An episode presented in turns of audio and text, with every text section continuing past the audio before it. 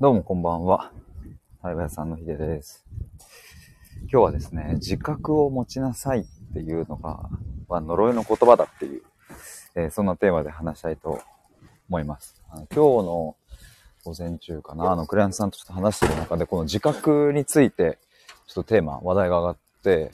で、まあ、むっちゃ簡単に言うとですね、まあ、その方は、えー自分がこう、まあ、親だっていう、うん自覚を持ってないでいるっていう話をされていて、子供に対して。で、それがね、僕、むちゃくちゃ最高だなと思って、自覚がないっていう状態がすごく、うん、ほん、なんか、まあ、子育てに限らずだと思うんですけど、まあ、特にこう子育てっていうところにおいては、あの、自分が親だっていう自覚がない状態こそが子供にとって一番いいんじゃないかなって、まあ、その話を聞いて思ったりとかもするので、ちょっとそこから派生してですね、自覚を持ちなさいっていう言葉、結構呪いの言葉なんじゃないかなというところをちょっと話したいと思います。で、最初になんですけども、8月5日の土曜日に、えっ、と、オフラインの対話会を、まあ、これは僕が主催でやるんですけども、えっ、と、今ですね、えっ、と、6、限定で6名の方募集してるんですけども、今5人確定しまして、まあ、残すところあと1人になります。8月5日の土曜日のお昼1時半から、え中央線沿いの貸しスペースでやります。あの、遊ぶように対話するというコンセプト、えーまあ、その名の通り、あの、その場、当日に集まった人たちと一緒に今日はどう、どうしよっかという、何話すっていう、まあ、そこから一緒に作って、一緒に楽しんでっていう、そんな対話会ですので、えっ、と、まあ、全く中身を決めてないっていうね、あの、そんな、あの、感じです。ま、コンセプトだけがっつり作ってる感じなんですけども、よかったら覗いてみてください。えっ、と、そんなところかな。まあちょっと本題なんですけども、自覚を持ちなさいっていうのは、まあ呪いの言葉だなというのを、まあちょっと今日のそのクライアントさんとの話から、まあちょっと派生してそんなことを思ったんですけどね。これどんなシーンで使われるかなと思うと、まああるあるなのが、えーお兄ちゃんの自覚を持ちなさいとかね、お姉ちゃんの自覚を持ちなさいとか、社会人としての自覚を持ちなさいとか、高校生としての自覚を持ちなさい。うん、まあそうだな。こう小学生もね、こう上に上がってきたら高学年としての自覚を持ちなさいとか。まあいろんなシーンでね、自覚を持ちなさいは結構ね、多用されるなという感じがあって。で、これって何を言ってんだろうなって、ちょっと今話してて思ったんですけど、自覚を持ちなさいは一体何を意味してんだろうかっていうのをちょっと考えてみると、うん、なんかそれは、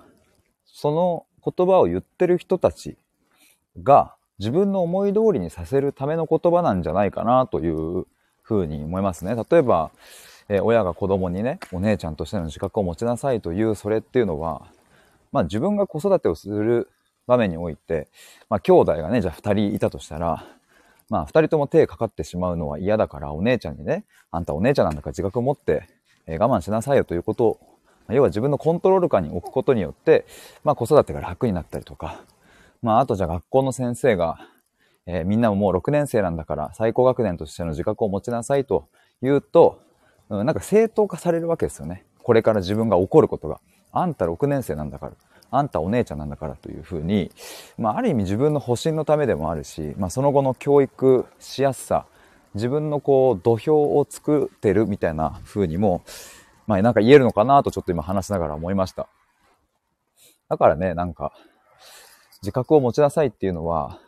うん、その言ってる人の、まあ、洗脳の中に入っていくみたいな、ちょっとこう極論っぽく聞こえちゃうかもしれないですけども。でもね、なんかそんな、そんなような感じもちょっとしますね。なんか今話し、話しながら思うところは。なんか本来のその、まあ本来のっていうのもね、よくわかんないですけども、まあ僕が思う、こう子育てだったりとか、まあ僕ね、子供育てたことねえのに、よく自分もこんななんか堂々と偉そうに言えるなって自分でも思うんですけど、まあ言っちゃいますけども、子育てとか、あの、まあ、会社とかね、上司部下の関係性とかね、そう、下を育てるみたいな時に一番こう大事なのって、なんか自覚、自覚を持たせることよりも、うん、そういう自覚はあのいらないんだっていうふうに、ん、なんか逆にそっちなん、そっち側を教えていくことなんじゃないかなとちょっと思ったりしますね。だから逆にこう、お兄ちゃんとしての自覚を持とうとしてる子供に対して、偉いねっていう言葉がけというよりも、まあ持たなくていいよっていうのもまた違うと思うんですけども、それよりも、なんでこの子はお兄ちゃんとしての自覚を持とうとしてるんだろうかみたいなところに、え、問いを立てて、まあ、それで子供のことを観察してみるみたいなのが、まあ、親のあり方としてはいいんじゃないかなと思うわけですよね。で、まあ、いろいろこう、子供を観察してみると、うん、気づかぬうちにね、あの、何か家庭内で、えー、まあ、兄として生きなきゃみたいなプレッシャーを、まあ、どこかでかけてしまっているかもしれないとか、あ、ここでかけていたんだなということに気づく時がきっと来るはずで、じゃあそうしたら、うんと、その子にそういう変なプレッシャーをかけていると気づいたんだったら、じゃあそのプレッシャーをかけないような接し方をしようとか、なんか言葉がけをしようとかね、なんかそういうふうに、うんと変化、コミュニケーションが変化していくと、うん、きっとそのお兄ちゃんとして頑張んなきゃってなってる子は、あ、たまには僕はお兄ちゃんだけど、たまには甘えていいかなとか、たまには泣いていいかなみたいなことをなんかきっとね、思えるわけで。まあそうするとなんかいい感じにね、兄貴としての、うんと、なんか風格風格通路かな。まあ俺は兄貴だっていう、なんかそういう責任感的、いい意味での自覚だな、それは。いい意味でのこう自覚責任感みたいなものと、同時に、うん、自分も一人の人間だから、なんか弱ってる時には、いや、俺は今弱いと言える、そんな強さだったり、なんかそっち側も一緒に持てるんじゃないかなと思うとね。なんかそれがこう子育てとしていいんじゃないかな。これは僕はいつ子供を持つことになるかわかんないからね。あの、まあ、今のうちに偉そうなことはたくさん言っておいて、まあ、将来の自分に突きさせばいいなとちょっと思ってるんですけどね。あの、過去の俺はこんなことを言っていたっていう、まあ、戒めにもなると思うのでね、いいと思うんですけど。まあ他にもこの、自覚を持ちなさい的なやつはね、やっぱりなんかこうして話してみると、その組織とか、うんと、を運営していくにあたって、組織、うん、まあコミュニティとかね、そういうのを、統制を取るにあたっては、まあ非常に使い勝手がいい言葉だなとは思いますね。まあ地域にしても、学校にしても、部活にしても、サークルにしても、うん、何かとね、なんかこう、自覚を持てっていうことによって、まあ自分側が正当化されるっていう。うん、だからなんか、あの、やたらと自覚を持ちなさいと言ってくる人には、まあ、ちゃんとね、こう距離を取ったりとか、心の中で、あ、この人はそういう視点しか持てないんだなと、ちょっと思ってみたりだとか、まあそういうのも大事だとは思うんですけどね。まあでもこの言葉を言われ続ける年代って大体まあ小中高とかぐらいだからね。うん。まあ、社会人になったらもうそれは当然のごとくね、社会人なら当たり前でしょって言われるしね。まあ、ちょっと難しいなと思うんですけど。まあ、でもなんか、あの、そうやって染みついたものっていうのは、決して別に今からでも、こう、取り外していくのはまあ遅くないというかね。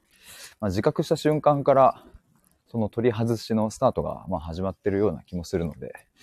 あなんか自覚を持つっていうのは、あもちろんね、全部が悪と僕は言いたいわけではないですけども、まあ、ただあまりにも、その、極端なぐらいにこれ使われる言葉というかね、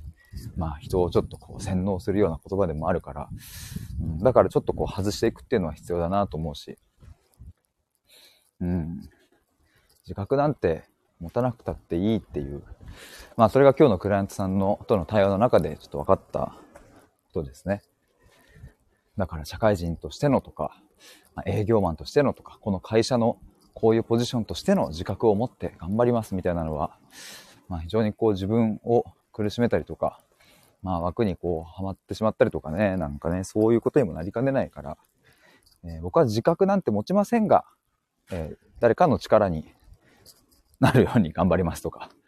なんか、そっちの方がいいのかもな。お兄ちゃんとしての自覚は1ミリもありませんが、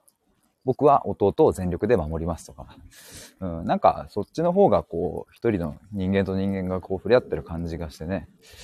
まあ自覚なんてものはいらないんじゃないかなとますます思いますね。やっぱり、こうね、夫婦になったら、お父さんとお母さんという風な役割がね、ついて自覚がそこに生まれるしね、うん、なんかそういうシーンってあとなんだろう、付き合ったら彼氏と彼女だし、うんと、まあ、後輩ができたら先輩と後輩だし、まあ、そこになんかね、何かが始まる時っていうのは、なんかこう関係性が動く時っていうのはそこにやっぱ自覚めいたものがね、こう発生するかなとは思うんですけども。まあそんな自覚いりませんっていうそんな話でございました。ということで、えー、お、ちょうど10分。家に着いたので終わりにしたいと思います。潜って聞いていただいた皆さんありがとうございました。腹が減ったので飯を食ってきます。ではでは、以上です。バイバーイ。